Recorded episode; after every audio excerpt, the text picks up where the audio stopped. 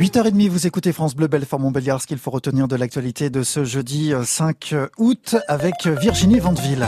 C'est aujourd'hui que le Conseil constitutionnel doit donner son avis sur le projet de loi sanitaire. Et donc aussi sur l'extension euh, du pass dans les bars et restaurants, mais aussi l'obligation vaccinale des soignants. Les soignants opposés à cette mesure qui refusent donc de plier, ils seront cet après-midi réunis sur le parvis de l'hôpital Nord-Franche-Comté.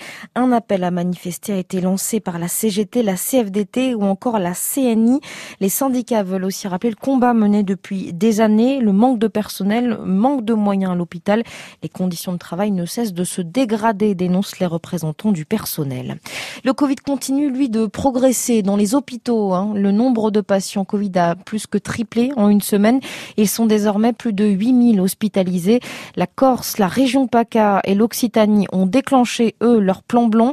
La Guadeloupe, elle, est reconfinée depuis hier soir pour trois semaines, avec en plus un couvre-feu.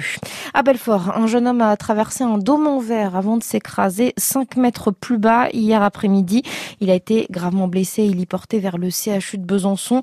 La victime, un jeune paysagiste de 18 ans, intervenait justement sur ce toit végétal. Le parquet a ouvert une enquête pour déterminer les circonstances de sa chute.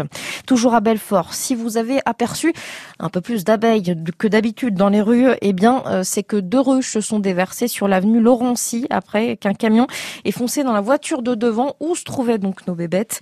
Une déviation euh, temporaire a dû être installée une partie de l'après-midi pour éviter aux piétons de se faire piquer. Au JO de Tokyo, Kevin Mayer s'accroche. Oui, malgré son mal de dos, il continue et se rapproche même du podium. Il est toujours quatrième du décathlon après huit épreuves au JO de Tokyo, dont la dernière, le saut à la perche. Et il rattrape même son retard sur le troisième candidat avec désormais 46 points d'écart. Un combat dont il espère ressortir plus grand. Je dirais que je suis à 90-95% de ce que je peux faire, de ce que je faisais à l'entraînement. J'ai accepté le fait que j'avais un dos en compote et euh, qu'avec les antidouleurs je sentais plus, mais malheureusement, voilà, je, je, pars sur un 400 mètres où je me sens bien, je fais des temps moins bien. Sur le sentier pareil, et j'ai tout simplement accepté mon niveau aujourd'hui. C'est pour ça que je suis beaucoup plus heureux, on va dire, parce que j'accepte ma condition. Dans cette condition, je peux aller chercher une médaille, donc euh, c'est tellement plus d'énergie à donner quand il y a quand il y a un, grain de sable dans la machine que j'avais l'impression que je voyais plus butoir, je savais pas comment je passais. Chaque fois j'ai l'impression que ça allait toucher, ça touchait pas. Donc je peux pas me plaindre, j'ai fait 5 mètres 20 dans ces conditions, je pensais faire zéro, donc je vais continuer, écoutez. D'habitude je me fais un peu plus plaisir, mais quel combat. Donc euh, je suis sûr que je ressortirai plus grand.